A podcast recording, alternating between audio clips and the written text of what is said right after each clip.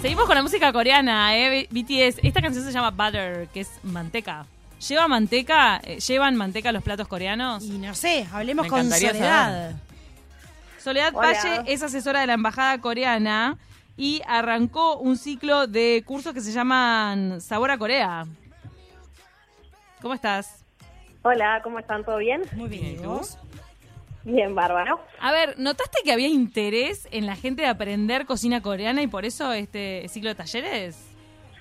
En realidad es un interés, o sea, siempre hay interés de todos los fans de la cultura coreana de saber lo más Sí. que pueden sobre Corea, porque al ser un país tan distante siempre es un, un foco de atracción, ¿no?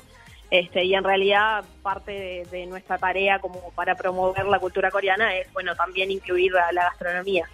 Entonces por eso surgió el interés de parte de la embajada de poder este, hacer ese curso. ¿Y cómo es esto? ¿Todo el mundo lo puede hacer? Eh, ¿Cómo hay que anotarse?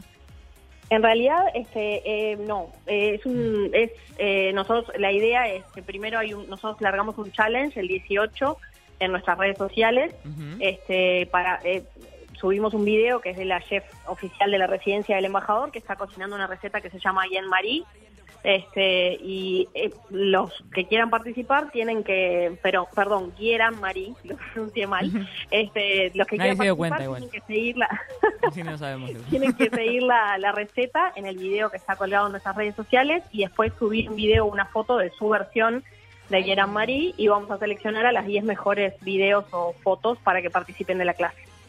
Ah, está bueno. ¿Y han tenido muchos interesados? Sí, sí, en realidad tenemos pila de consultas y aparte, claro, como son solo 10 personas que pueden participar, está todo el mundo este, bastante ansioso con, con ese tema porque, bueno, quieren todo el mundo quiere participar, pero bueno, en esta ocasión va a ser para un grupo más reducido. ¿Qué es el Instituto Rey Sejong de Montevideo?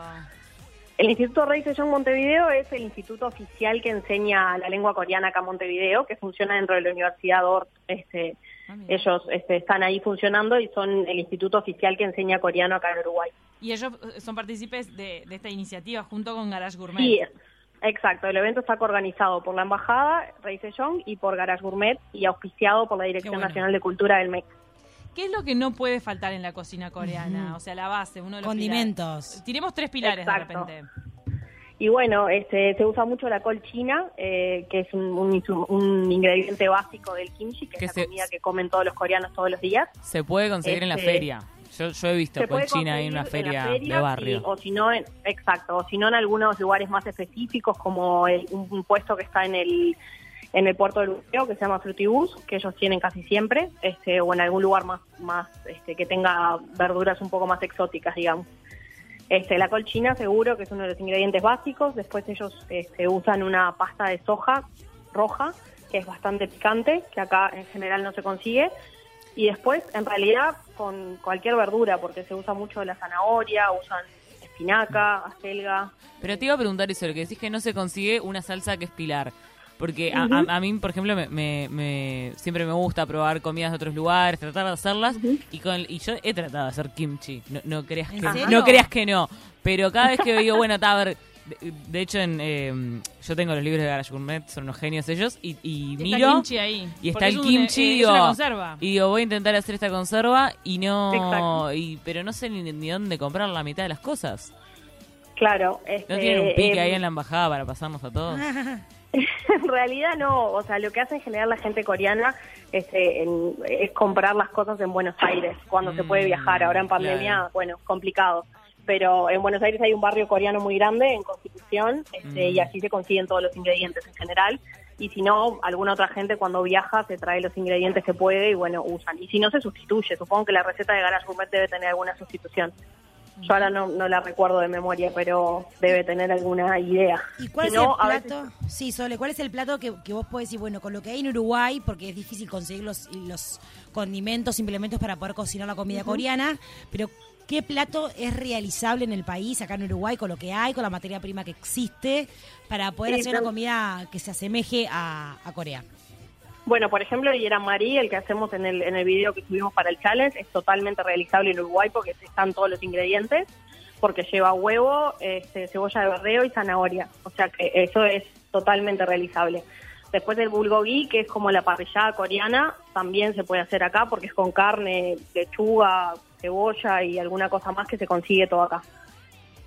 ¿Y a vos te gusta? bueno, la- vos sos, eh, porque ta, tra- trabajás en la embajada, pero te pueden gustar. So- ¿Sos asidua Ah. consumidora de platos coreanos? Eh, no sabe, no contesta. Ay, ay, ay. Ay, qué cosa No rica que es. Perdón, Cossack perdón que te puse, perdón que te puse contra. Pensé que me ibas a Contra decir sí. Sin ir Este, más lejos, eh, an- anoche comí kimchi. Yo lo compro en, ¿En el serio? almacén, sí, en el almacén, en el almacén Ciudad Vieja, lo hacen muy rico. Ellos son como casi que Sí. especialistas en fermentados, tienen varias conservas. Y Ajá. es delicioso cuando lo mezclas con mayonesa o lo mezclas con queso crema. Yo me soluciono en Sí. la cena, por ejemplo, unas galletitas, queso crema y kimchi. Y, y- y como Sí. que te explota en la boca. Es, es muy picante. Lleva chili Sí. picado, ¿no? El chili se consigue. Sí, el sí. chili rojo. Sí, Sí, sí, sí. sí. Eh, Sí, y lo este, demás lo tenés que dejar ahí como... También hay algunas cosas que se pueden conseguir en un supermercado chino que hay, creo que se llama Bambú, que hay en el centro. Este, Mm. allá- ahí tienen bastantes ingredientes también. Pero esos piques, a mí me parece fundamental que, que los uruguayos eh, empecemos como a innovar y a, y asociarnos a, a nuevas costumbres culinarias, porque lo he escuchado de la boca de un peruano decir que nosotros solamente usamos la sal y la pimienta para condimentar, cuando en realidad el mundo de la gastronomía Es cierto eso. Sí, es tal cual. un universo gigante y, y cuando vas a un, a un restaurante coreano, cuando tengo ganas de comer algo diferente, voy a Ararillo, que queda ahí en la calle Bartolomé Sí. Mitre y Rambla Portuaria, que además que son divinos, la familia de Ararillo Sí, son Martín, amorosos. sí. Bueno, una vez compramos comida china nosotras. eh, Acá cerquita. Cerquita y fue como una comida, un almuerzo re distinto que tuvimos y no la típica comida. Y es verdad, el En uruguayo es bastante pacato en, en el tema de los condimentos y no explora. Para nosotros es fundamental el aceite de oliva y ellos usan, por ejemplo, el aceite de sésamo. Mm, Exacto. Qué Claro. rico el aceite de sésamo. Se lo pones a una ensalada y parece que estás comiendo sushi. Cambia, otra, cambia sí. completamente el sabor. Sí. Qué rico. Los de Bueno. están muy asociados entonces a estos cursos también, que son como el centro de la comida coreana acá en esta ciudad. En realidad, bueno, todos los restaurantes coreanos son muy, este, están muy relacionados con la embajada. En este caso, nosotros lo hicimos con, con, el, con la chef de residencia porque es la que, o sea, ella es coreana y es la que cocina para el embajador y para su familia todos los días. Este, y obviamente que sigue las recetas al pie de la letra, ¿no? De, de todo. Este, y bueno, es con ella y invitamos a los chicos de Garage Gourmet porque también tienen experiencia con Obvio. aquí. Bueno, toda la experiencia que ellos tienen este, en general en gastronomía. En cuanto a las carnes, ¿tiene más, más predominancia el pescado y el cerdo que otras carnes en la cocina coreana? ¿Puede ser o no? Sí, sí, sí, sí. Sí, en realidad comen también bastante verdura, o sea, la comida coreana tiene mucha base de comida fermentada, entonces eso hace que sea muy saludable.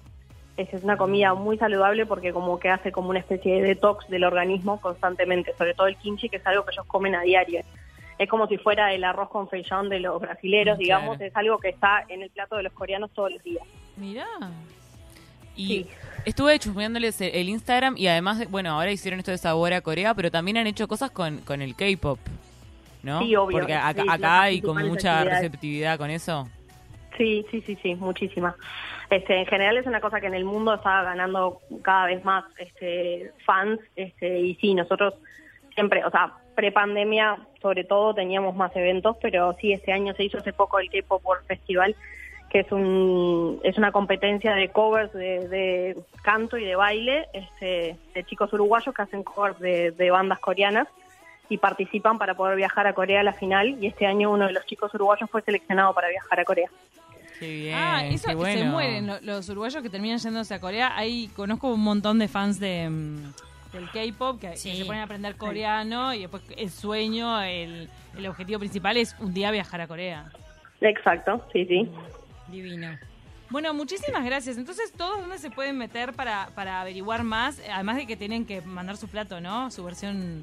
Sí, la, idea es que cada uruguayo pueda que quiera participar siga el video que nosotros subimos en Instagram y en Facebook este, y también en la página web de la embajada, eh, que sigan la receta de lo más al pie de la letra posible, pero a la vez también que le puedan poner su propio toque usando algún tipo o algún otro tipo de ingre- de ingredientes. Entonces, si siguen la receta del Gran Marí, pueden tener la posibilidad de que los seleccionemos para que participen del taller. Me encantó.